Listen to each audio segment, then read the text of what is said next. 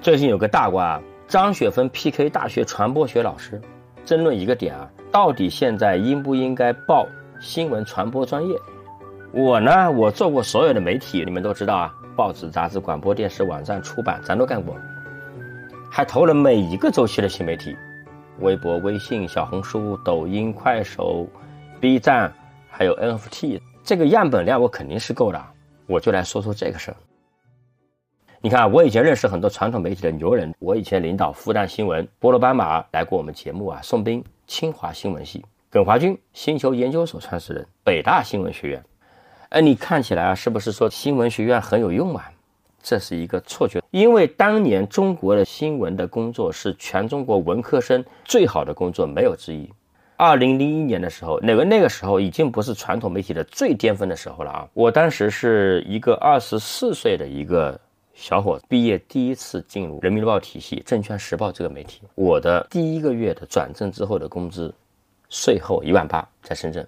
今天新闻媒体里边能够做到这个税后工资的应届生年轻人有几个？关键是二零零一年的时候，房价一平米深圳才四五千块钱啊，而且是什么呢？时间很弹性，见的人不是上市公司高管，或者就是金融机构的专家。那你这个对人的这个发展交际，对吧，都是非常非常有价值的。你看。特别是八九十年代时候，那就不用说了，招了全中国文科最好最好的生源进去了。那这些人的能去北大、清华、复旦、交大、人大这些最好的学校的人，他就算不上新闻，他又热爱文学，自己又特别能写，他的能力还在啊。他是优秀在他的生源上，我觉得这是第一位的，和学校里教什么呢，可能关系不太大。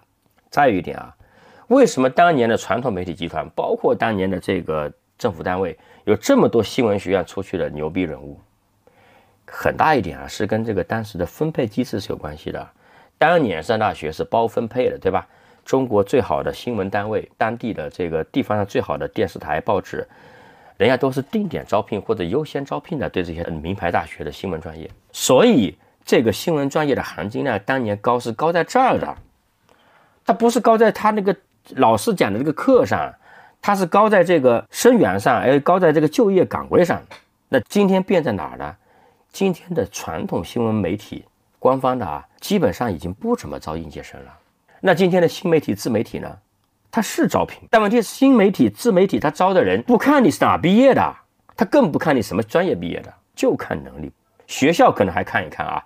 但是他基本不看你的专业，你有本事你就做内容呗，有本事你就火，没本事你你你就凉快着，对吧？李佳琦学过传播吗？薇娅学过传播吗？咱范龙戴老板也没学过传播呀。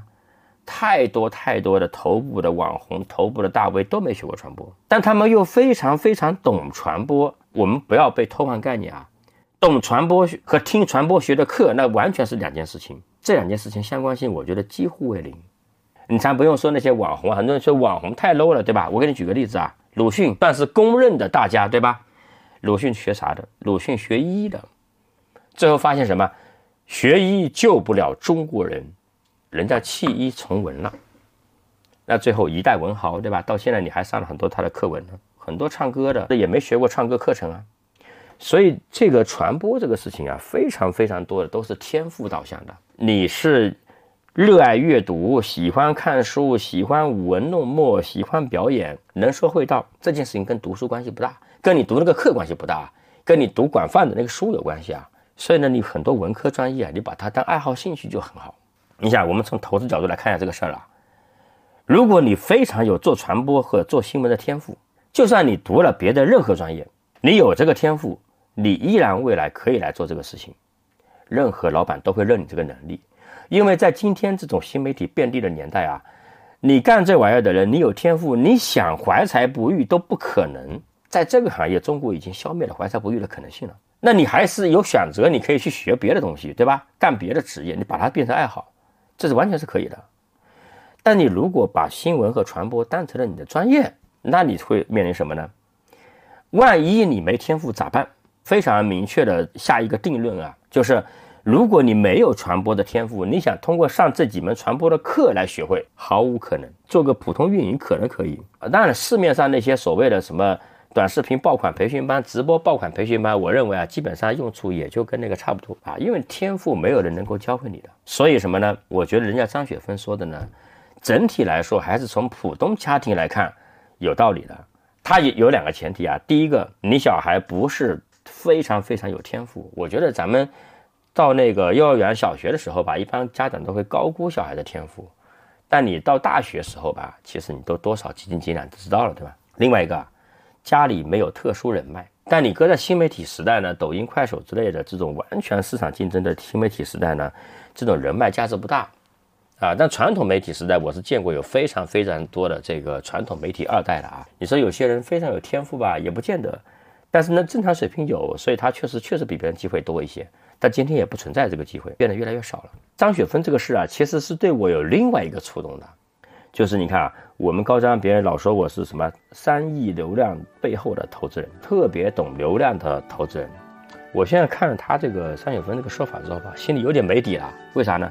因为你是投了几亿流量的项目出来，但问题是你自己的号呢，这粉丝也很少啊，这个搞得我很很很焦心啊，没底气，对吧？所以我现在呢，我想。为啥咱端午节还在录节目啊？这不容易啊！好好更新，希望大家帮我多多订阅啊，帮我能可以的话，帮我多多传播转发，感谢感谢。